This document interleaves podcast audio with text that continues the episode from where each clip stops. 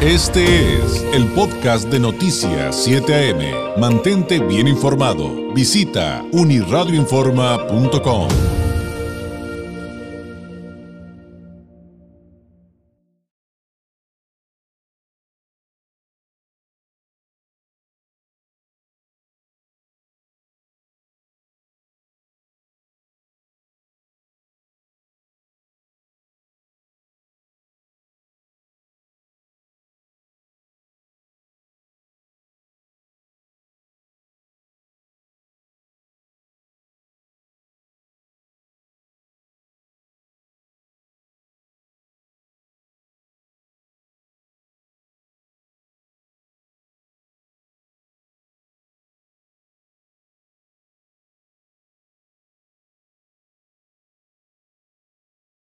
Nos acompaña esta mañana aquí en el estudio Eric Morales Elvira, director del Instituto del Deporte y la Cultura Física de Baja California, INDE.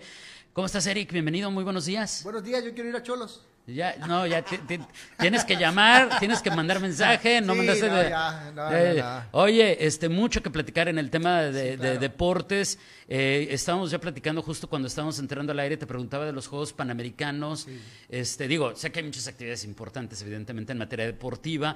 Eh, ya ve que siempre buscamos espacio aquí en, eh, en este programa eh, para cosas propositivas, de crecimiento, de cultura, de deporte, de, de- lo social, todo lo que sea bueno para nuestra comunidad.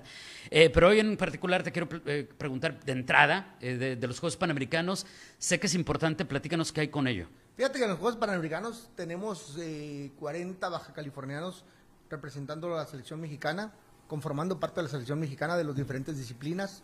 Y tenemos tres medallas de oro, tres medallas de oro, una de Alexis, de Alexis López de Remo, de Leslie Soltero de Taekwondo y de Daniela Souza de, de Taekwondo de Tijuana.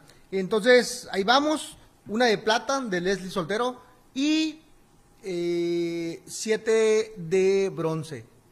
Ahí vamos, ahí vamos, vamos bien. Oye, ¿y qué tipo de, de- de apoyo se les brinda a todos estos deportistas? Porque eh, algo que a lo mejor muchos no conocemos a fondo, Eric, es eh, eh, que de acuerdo a su categoría hay veces que hay apoyos nacionales, hay veces que hay apoyos estatales, eventualmente también salen a- algunos de, de carácter municipal que también pueden ser importantes.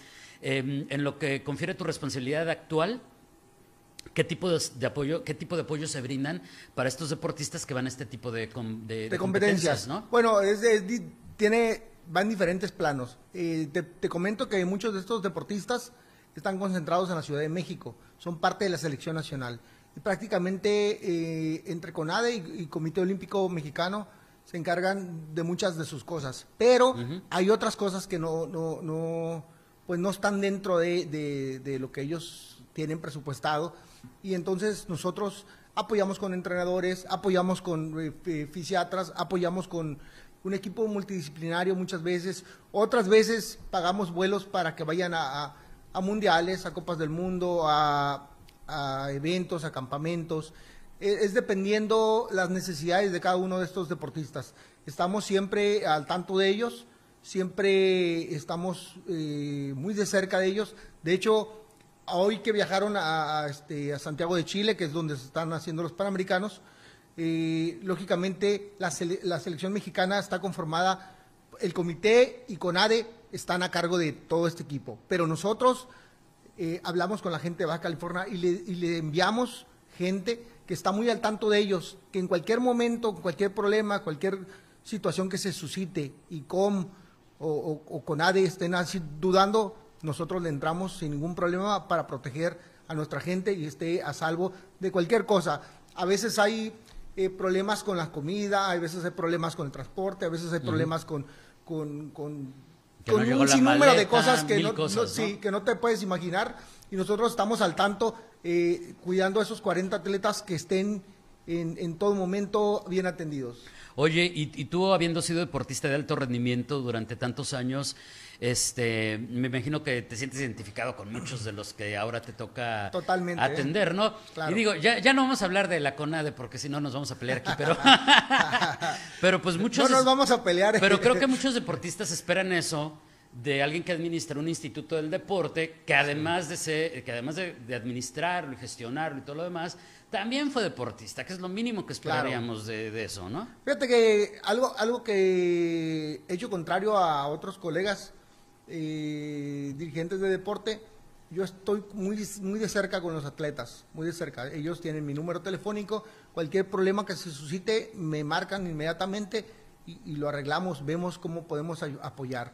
Nosotros estamos para servir, para apoyar y la comunicación es parte fundamental para poder lograr eh, esa vinculación de, sentimiento que sí hay un apoyo verdadero, que en cuanto necesites estoy, estoy a la orden. Y, que entiendes necesidades que a lo mejor alguien que no sabemos de deporte o no sabemos de alto rendimiento y creemos que ah, eso no es tan importante, tú sabes que es, esencial. Digo, porque ves que, digo, Esa es la parte más importante, que te hagan caso, que te, que te sientas escuchado, que te sientas que sientas que realmente tienes un apoyo que cualquier duda que tengas te la van a resolver rápido.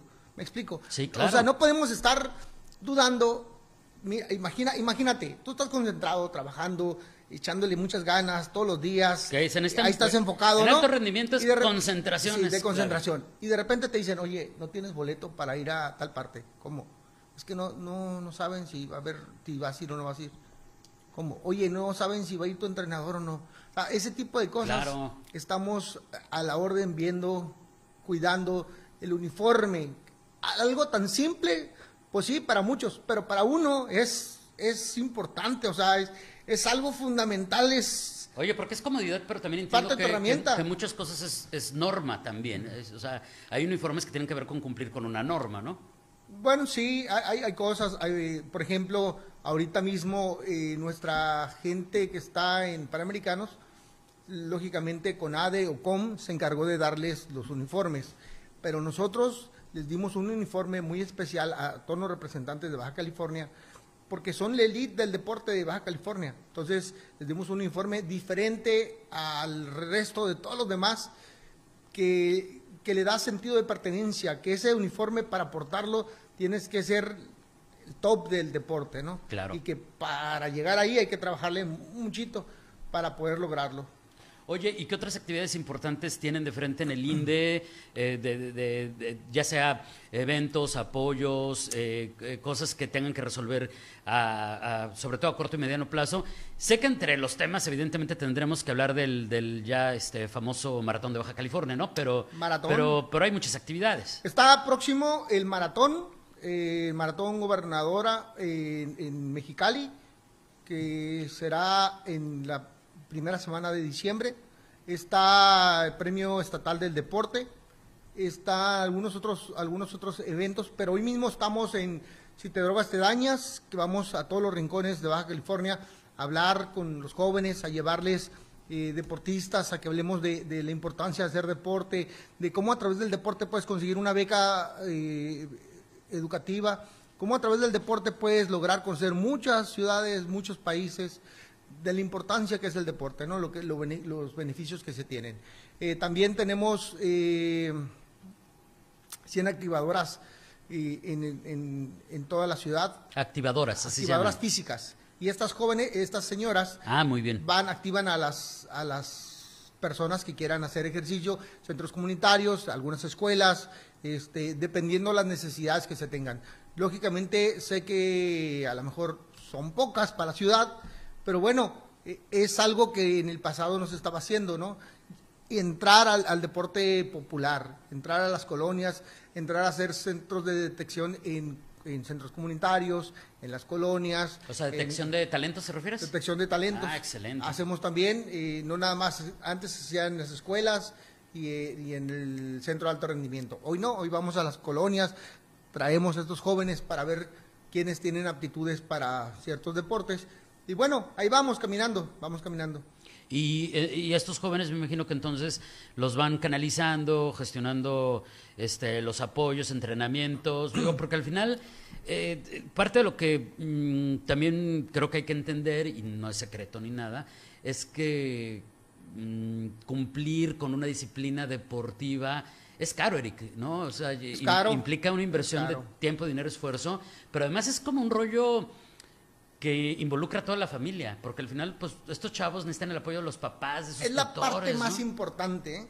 La parte más importante, habría eh, que decirlo que para que un deportista logre el éxito necesita el apoyo de la familia, porque al final del día eh, el gobierno da instrumentos, da el apoyo, pero pues es de verdad es imposible darlo todo, ¿no? O sea, no, no, se puede, por más que queramos, no nos alcanza, pero la familia es lo fundamental, o sea, nosotros somos un soporte de los jóvenes que realmente quieren sobresalir, pero al final del día la familia es la parte principal y, es quien eh, siempre apoya al, deportista, ¿no? Porque si no, eso no se da.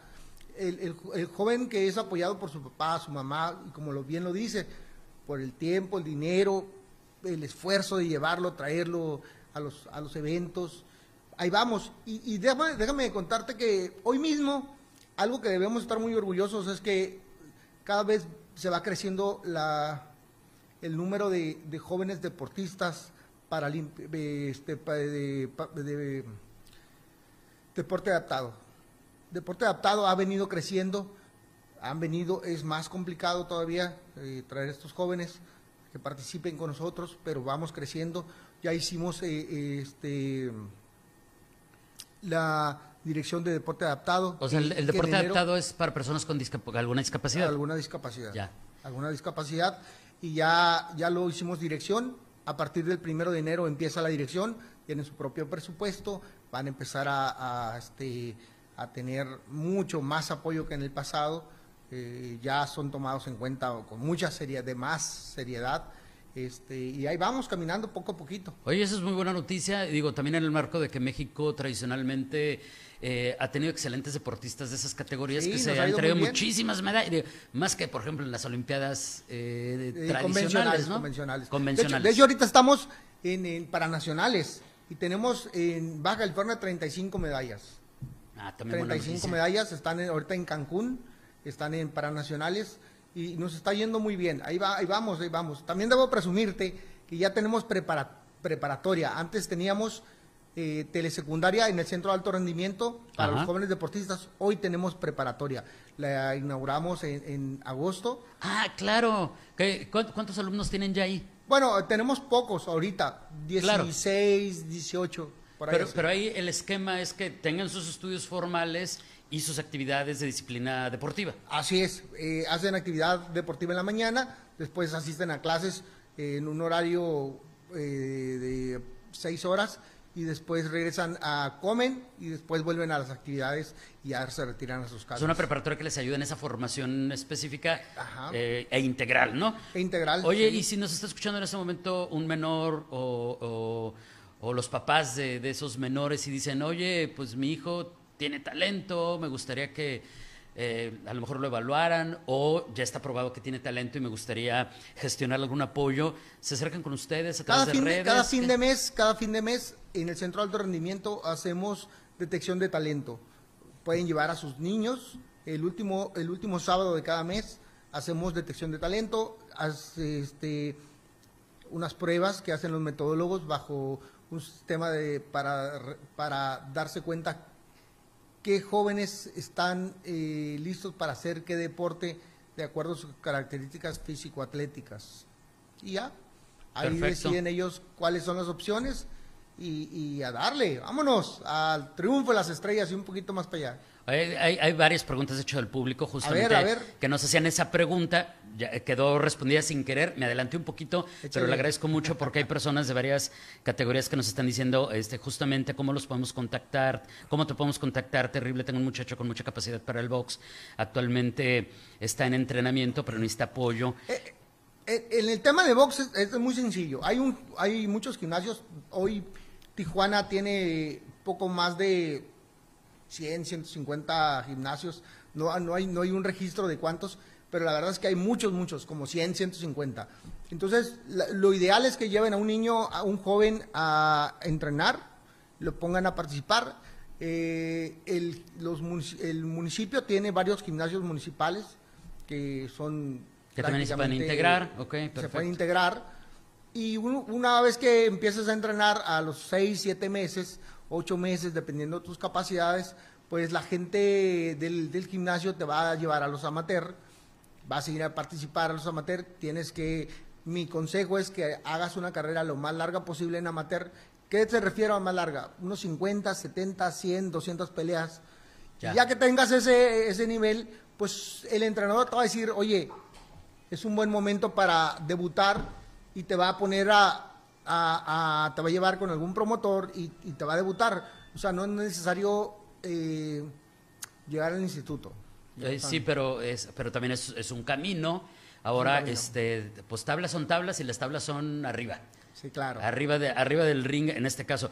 Eh, nos dicen también, eh, buenos días, ¿hasta qué edad es la búsqueda de jóvenes? Pues me imagino que depende de la disciplina, pero ¿qué le podremos Sí, contestar? pues, es- depende de la disciplina, pero más bien es ahí por 13 años. Por 13 años es el tiempo Sí, de vida de, de un 6 deportista. a 13, 15. Exagerado. Sí, sí, pues sí, sí es un factor de edad, ni modo. Este, hay quienes ya no podemos entrarle ese, No, ese no, no, no, numerito, pues, pero sí pueden hacer, sí pueden, sí. O sea, a ver, a ver, a ver. Quiero, quiero dejar algo bien claro. Nosotros manejamos estas edades porque nosotros tenemos un desarrollo y llevamos un Claro. proceso, un procedimiento para poder llevarlos al, al camino de- de- del deporte de alto rendimiento. Pero usted puede ser todo deporte. Hay muchos clubs, hay muchas asociaciones, hay muchos Claro. este, lugares donde se puede hacer deporte y nunca es tarde para hacerlo. ¿eh? Y, co- y como nos platicabas, hay activadores que Sí. nos pueden ayudar dependiendo de nuestro perfil y eh, además es clave para la salud, la vida longeva y la vida longeva de calidad. Porque lo- es- es- es- es- si, si nos desactivamos físicamente, ahí es donde comienzan los problemas y nos los han dicho mil doctores aquí. Además, ahora un experto en, en- deportes. Dos comentarios breves, porque ya se nos acabó el tiempo, Eric, y te, invito a que regreses pronto porque se nos van a quedar muchos temas sobre la mesa. Eh, dicen saludos em, a, a Eric Morales. Eh, por otro lado, dicen, me da mucho gusto que ahora sí se vaya a apoyar a la juventud en ciclismo de Baja California. Isaac del Toro, Eder Freire. Eh, Francisco Solaiza, ensenado- ensenadenses, por cierto. Sí, es que nos podríamos ir con muchas disciplinas platicando de los valores baja californianos, de los nuevos valores, de los programas que hay para cada área. Eh, ¿Algo para cerrar, Eric, antes de despedirnos? Pues eh, agradecerles la confianza de, trabajo en el INDE. Estamos a la orden, nuestras puertas están abiertas.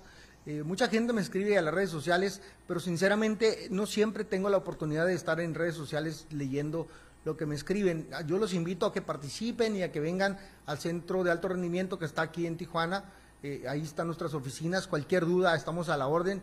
Ahí están eh, gente atendiendo sin ningún problema lo que necesiten.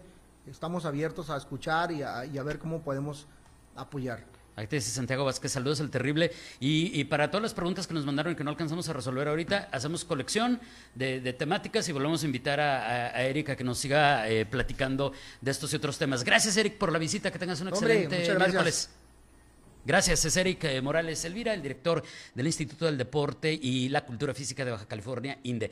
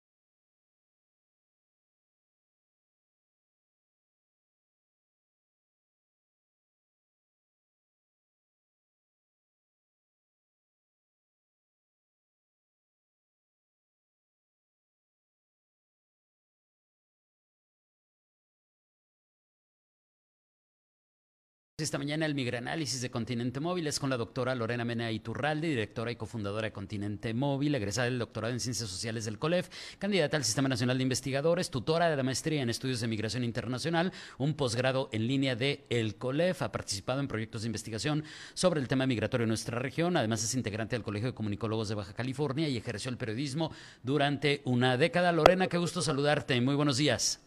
Buenos días, David. Un gusto saludarte también y a toda la audiencia.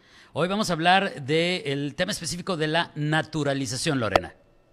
Así es, en los últimos Migranálisis se trató el tema de las visas que existen para ingresar y residir en México, pero en esta ocasión hablaremos sobre aquellos extranjeros que ya son residentes en México y optan por convertirse en ciudadanos mexicanos a través del proceso de naturalización. Comenzaremos por precisar que la, la naturalización es el proceso mediante el cual un ciudadano de un país adquiere la nacionalidad de un segundo país con el que ha adquirido vínculos que son producto de su residencia legal en él o por otros motivos como el matrimonio, la ascendencia directa de padres, abuelos, etcétera. Esto en términos generales. En el caso concreto de México, el artículo 30 de la Constitución señala que la nacionalidad mexicana se adquiere por nacimiento o por naturalización y en el caso de la naturalización esto ocurre tras un proceso que se realiza ante la Secretaría de Relaciones Exteriores. También en la Ley de Nacionalidad, en sus artículos 19 al 26, se hace mención al respecto.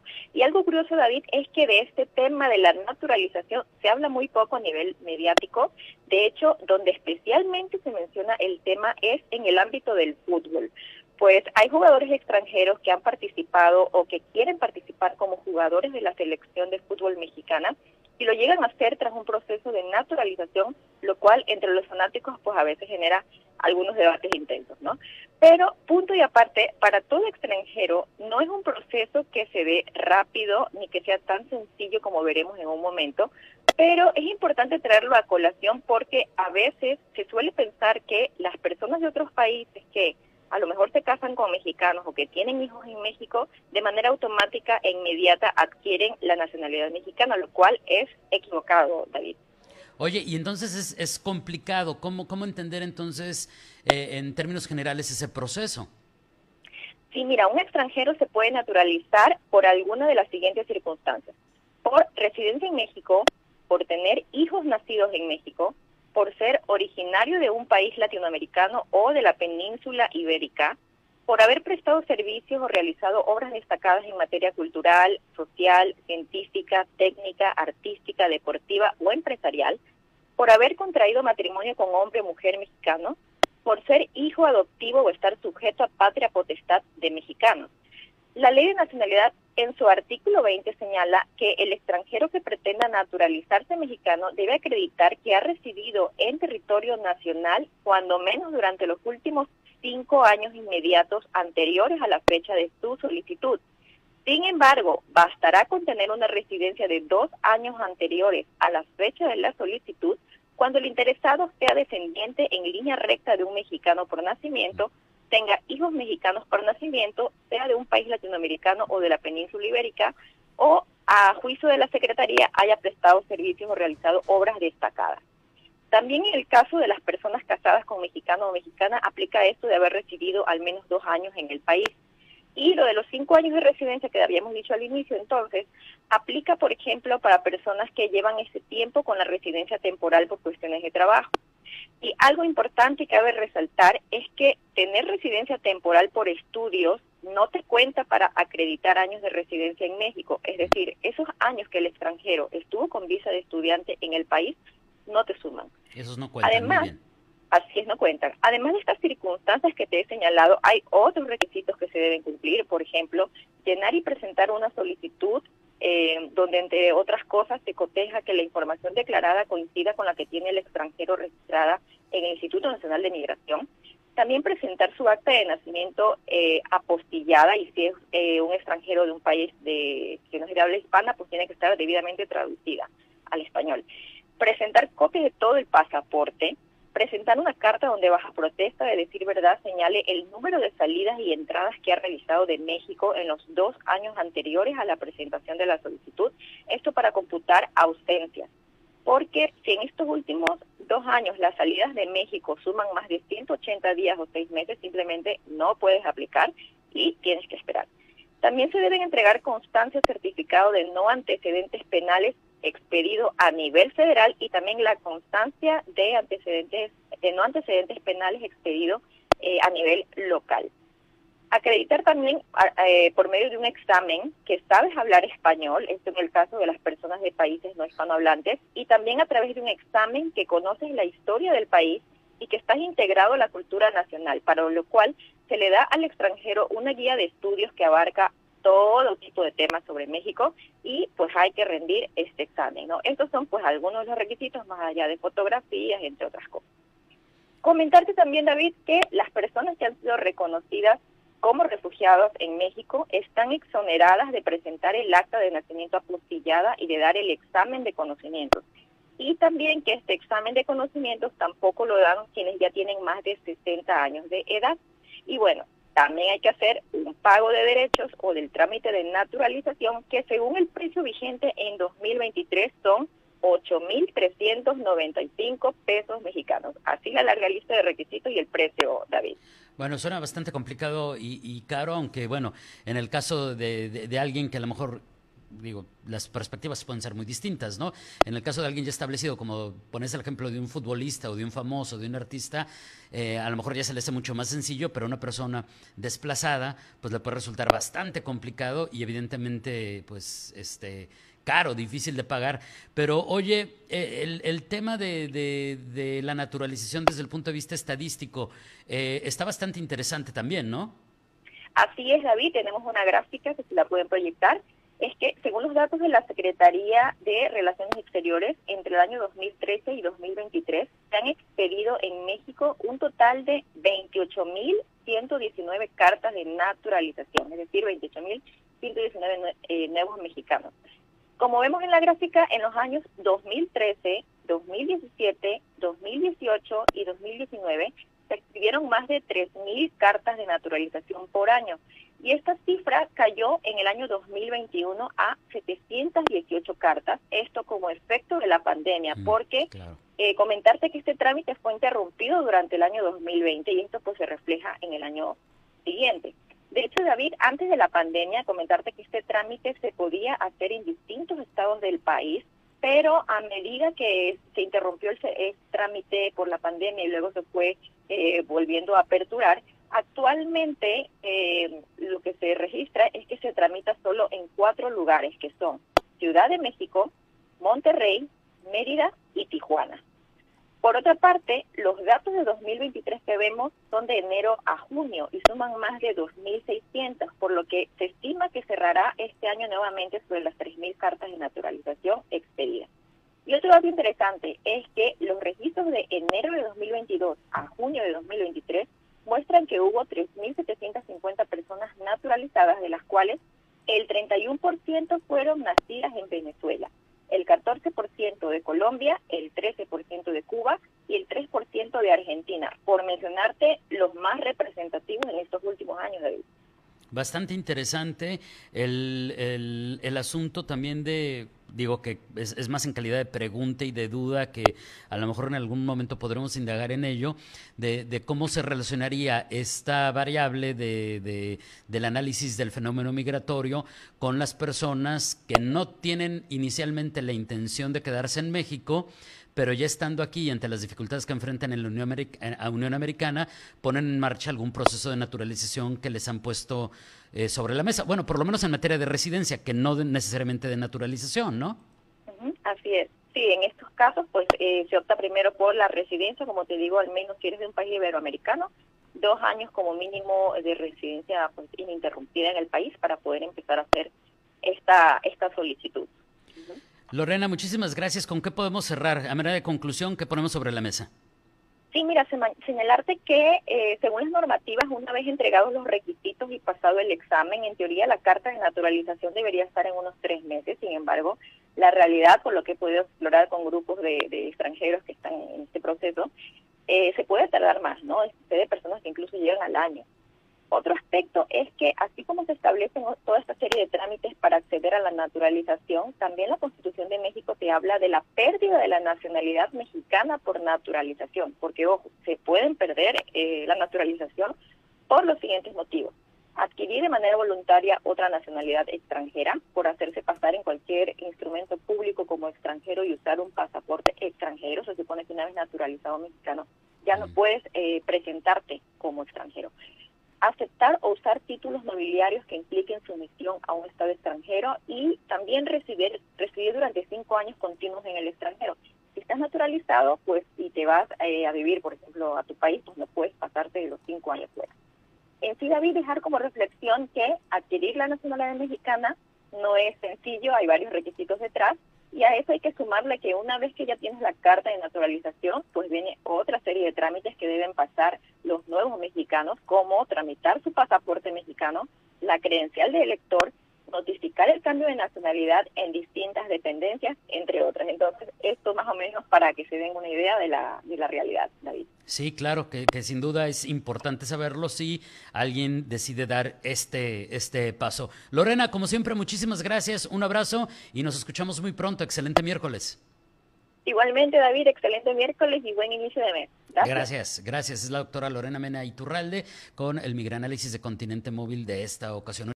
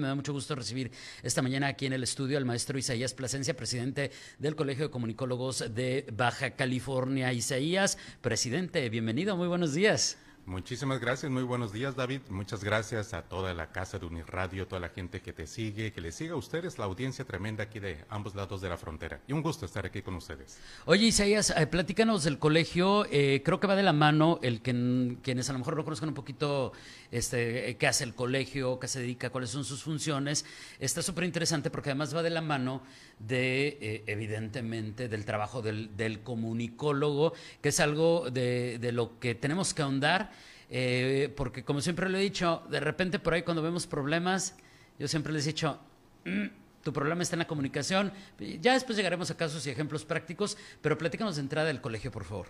Sí, el colegio precisamente este mes de noviembre del 2023 entra a lo que es su noveno año de actividades. Nos estamos preparando con entusiasmo para el décimo aniversario, que será en 2024. Pero el colegio en sí Podríamos empezar diciendo que es una agrupación, toda una organización, toda una plataforma de profesionales de la comunicación y al referirme a profesionales de la comunicación es el amplio espectro del ejercicio tal cual de esta profesión.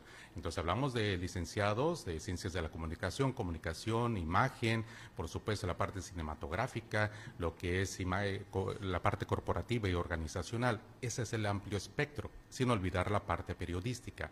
Pero todo ello, el conjunto de quienes integran este organismo colegiado, pues tienen un sólido enfoque y propósito social. Es decir, es generar y encontrar soluciones a problemas que a veces quedan en el olvido o que se normalizan y es el momento de atenderlas desde el ámbito de la comunicación. De repente se piensa que solamente comunicación se trata de informar a través de un medio de comunicación, la radio, la televisión, internet, redes sociales, pero la comunicación desde el punto de vista de lo que es la comunicología, de lo que es la parte más sólida de todo esto que es un conjunto de ciencias, de ramificaciones que empujan hacia el buen ejercicio de la comunicación, nos lleva más allá del ejercicio periodístico, nos lleva a la parte política gubernamental por un lado, a la parte empresarial, a la parte científica, cultural, a la salud, a la cinematografía y a muchos otros ámbitos quizás poco conocidos y explorados. Y tal como se ha dicho, de repente se piensa, y con toda razón, de que uno de los problemas más graves de toda sociedad, de toda empresa, de toda organización, es una mala o deficiente comunicación interna y externa al mismo tiempo. Y eso es parte del principio de muchísimos conflictos y problemas dentro y fuera de una organización, de una familia, de un gobierno, de una empresa, de cualquier lugar. Entonces el colegio busca, entre muchas otras cosas, atender esa parte. Y, sí, como decías, de repente eh, parte de, la lucha de los comunicólogos ha sido el em, ampliar el conocimiento en la comunidad en general eh, de más allá, más allá de lo que mediáticamente llega a estar presente, ¿no? Y si me refiero, de repente decimos, bueno, porque tiene tan, tan, tan mala imagen tal político? Se ha hecho esto que está muy bueno, esto que ha sido un exitazo, que solucionó esto, porque hay que saber comunicar todo ello, pero el trabajo del comunicólogo va más allá, bien lo decías eh, Isaías, de los medios de comunicación, eh, el área este, evidentemente, eh, evidentemente organizacional, de investigación y demás. Y eso me lleva a preguntarte, si bien me queda claro con ello, eh, cuál es uno de, los uno de los objetivos principales del colegio, ¿por qué, si en este momento nos está viendo un comunicólogo, por qué ser parte del colegio? ¿Por qué integrarse a la organización? Antes de llegar a ese punto, habrá que preguntarse, ¿cuántas veces no hemos escuchado o leído o hemos sido parte de ese proceso que se dice, háblale a la contadora, háblale al administrador, háblale a la enfermera, háblale a esa persona que habrá de resolver X situación, cierta problemática dentro de la organización, una empresa, en la familia, gobierno, en cualquier espacio. Pero cuando se ha preguntado o se ha dicho, háblale a la comunicóloga. Y ahí es donde estamos trabajando. ¿Cuándo hablarle al comunicólogo? ¿Cuándo solicitarle su presencia, su acción y participación? No cuando esté el problema en sí. Muchas veces se piensa el comunicólogo como tal va a tomar fotografías, sí, sí puede hacerlo y lo hace muy bien.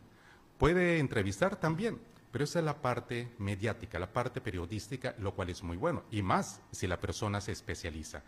Pero vemos que hay diferentes fases en donde los comunicólogos pudiesen intervenir. Por un lado, en la parte preventiva, prevención. Solución, otra fase. Siguiente fase que podemos incluir, la adaptación, la proyección, la planeación, la organización. Si vemos todas esas fases, en la mayoría de las ocasiones, las empresas, políticos, em, em, empresarios de cualquier ámbito, por supuesto en las escuelas, en los medios de comunicación, buscan a los comunicólogos casi siempre cuando requieren la solución ante un problema inmediato. Necesito un video, necesito fotografías, necesito solucionar un problema de redacción, de ortografía, quién conduzca el, el evento. Y eso está bien, entramos a la solución. Pero ¿qué tal si necesitamos evitar llegar a la solución del problema? Nos vamos a la prevención. O vámonos más atrás, necesitamos a un comunicólogo que planee algo en donde tenga que ver la comunicación. O ya está el plan, vámonos a la parte de la organización. Y si ya todo se ha ido cambiando, adaptando, estamos entrando al terreno de la adaptación. Y por supuesto, ¿qué decir de la proyección? Pensar a futuro. El comunicólogo, todas las personas que son parte de esta profesión y a áreas similares de la misma comunicación, tienen la capacidad, tienen una formación en las diferentes instituciones de educación superior de Baja California para poder atender diferentes áreas ligadas a la transmisión, generación, cuidado, manejo, administración, producción de productos, ahora sí, de carácter comunicativo. Entonces, hay una preparación, pero no se trata de solamente hablarles cuando ya se tiene el problema. Si lo va a resolver, pero qué mejor hablarles, comunicarse con estas cuando es momento de evitar que venga el problema. Y mencionaba rápidamente, en, Baja California, de acuerdo a datos de la Secretaría de Educación aquí en la entidad, pues habrá poco más de 20 instituciones de educación superior que ofrecen la licenciatura en comunicación o algunas similares, de las cuales, al menos en lo que es el periodo 2020-2021, unas 14 todavía estaban recibiendo, captando estudiantes y, por supuesto, en ese proceso formativo todavía está vigente, está fuerte la carrera. Estamos hablando que cada año siguen egresando cientos de personas profesionales de la comunicación y es una oportunidad grandiosa para poderse acercar y saber cómo alguien de esta profesión pudiese ayudarles en la comunicación interna, organizacional, hacia el exterior, en cualquiera de las formas, incluso en el sector salud. Oye, eh, y dedicaremos alguna sesión que eh, en la que te volvamos a invitar, eh, maestro, si nos lo permites, justamente a las áreas de especialización, porque también hay que eh, platicar con la comunidad que tampoco somos todólogos, ¿no? O sea, los comunicólogos tenemos áreas de especialización, maestrías, doctorados, actividades profesionalizantes de, estas áreas que ya mencionaste y otras que, que, que después platicaremos. Y te preguntaba, ¿por qué si yo soy uno de esos miles de comunicólogos que habemos en Baja California, ¿por qué interesarme y participar con el Colegio de Comunicólogos? Bueno, primero hacer mención de esto. El término todólogo, que se acuñó hace ya muchas décadas, es un tanto peyorativo. Realmente los comunicólogos no son todólogos, no son todólogas. Podríamos decir que son polivalentes, polifacéticos. Realmente son personas versátiles por el manejo de las diferentes áreas del conocimiento para poder darle solución a situaciones problemáticas ligadas a la comunicación. Para ser parte del colegio se necesita espíritu, se necesita entusiasmo, se necesita tener un propósito social y que se sume a los propósitos sociales del colegio. Por supuesto, dentro del Colegio de Comunicólogos de Baja California, que vamos hacia nuestro décimo aniversario, pues se está fortaleciendo esta parte de participación con las comunidades, con la sociedad, con el propósito de darle fluidez, solución a tantos conflictos de los cuales podemos nosotros ser parte de la misma solución. De ahí que un reconocimiento a los presidentes eh, honorarios, en este caso Feliciano Castro y por supuesto Israel Ibarra, que han sido parte de todo este proceso de lo que es actualmente el Colegio de Comunicólogos de Baja California. Oye, eh, Israel, Israel, es que acabas de decir Israel Ibarra y estaba platicando con él hace ratito. Isaías, este, alguien que quiera conocer más del colegio, del Colcom BC, del Colegio de Comunicólogos de Baja California, eh, platícanos de las plataformas, eh, eh, el portal, la manera en que los pueden contactar para cualquier duda, para inscribirse al colegio. ¿Cuáles son las vías de comunicación? Bueno, tenemos por supuesto en la plataforma de lo que es Facebook, ahí pueden encontrarnos como Colegio de Comunicólogos de Baja California y claro a través del sitio web que es colcombc.com.mx y la invitación está abierta a nivel estatal para todas las personas egresadas de Ciencias de la Comunicación, Comunicación o algunas similares que puedan sumarse a nuestro organismo colegiado y que pues basta con tener pues la carrera, tener la cédula, por supuesto, tener que atravesar por todo un proceso de revisión, admisión y votación interna para ver si se le admite o no al aspirante. Y en todos estos, todas las personas participamos dentro de la Asamblea en esta selección pero las puertas están abiertas puesto que hay mucho, mucho por hacer aquí en Baja California en lo que respecta a comunicación. Oye, ¿y habría alguna forma de participar para alguien que a lo mejor no tiene el título académico, pero se ha dedicado empíricamente a la profesión? Digo, porque nosotros creo que, y por, espero no errarle, pero creo que Isaías y yo formamos parte de una generación en la que si bien nos profesionalizamos y tenemos un título eh, del área de, la comunicación y como comunicólogos eh, estamos activos, pues la verdad es que gran parte de nuestros maestros en su momento, cuando éramos muy jóvenes, y, y, si no vamos a exigir nuestra edad, pero muchos eran empíricos porque la carrera comenzaba o o a veces todavía no existía en esa plaza en la que a lo mejor vivíamos. Eh, ¿Qué pasa con alguien que a lo mejor no es comunicólogo ah, desde el punto de vista académico, pero pues ha ejercido toda su vida y dice, pues yo quiero participar con el colegio? Sí, definitivamente. Dentro del colegio es posible que una persona cuya trayectoria sea reconocida dentro de los medios, en la parte periodística, en otras áreas donde esté poniendo en práctica la comunicación y de manera positiva, puede sumarse, ser parte del Colegio de Comunicólogos. También estudiantes de comunicación, ciencias de la comunicación y otras variantes de aquí de Baja California pueden ser parte del Colegio de Comunicólogos. Entonces, realmente es posible todas las personas que hayan o estén haciendo algo en beneficio de la comunidad, de las comunidades, a través de la comunicación, el buen ejercicio de manera responsable de la comunicación puede llegar a ser parte del Colegio de Comunicólogos hay muchas cosas por hacer. Ahorita estamos ya trabajando en lo que es una investigación eh, del panorama estatal de los comunicólogos, por supuesto de la parte periodística, y es importante sumarse. Estamos trabajando en eso. Ese es un ejemplo. Y estamos ya desarrollando las bases de lo que serán unos proyectos ligados a la difusión de la, de la cultura a través de la comunicación y el aspecto social, cómo apoyar a los grupos, por ejemplo, que atienden temas de discapacidad, LGBT, indígenas y otros temas muy importantes para las comunidades, en donde el Colegio de Comunicólogos va a tener participación, que ya la ha tenido a través de diferentes ayuntamientos aquí en Tijuana, en lo que es a manera de opinión técnica como parte del Colegio de Comunicólogos en temas importantes como discapacidad y lo que es LGBT también. Claro, y de esos temas seguiremos hablando si nos los permites. Mientras tanto, Isaías, te agradezco enormemente tu visita y por aquí te esperamos muy pronto a ti y pues al resto de la mesa directiva y de los integrantes del colegio para seguir platicando estos temas que además son muy importantes para la comunidad. Gracias y muy buenos días. Muchas gracias, David, y gracias a todos. Gracias, es el maestro Isaías Plasencia, presidente del Colegio de Comunicólogos de Baja California. Este fue el podcast de Noticias 7am. Mantente bien informado. Visita unirradioinforma.com.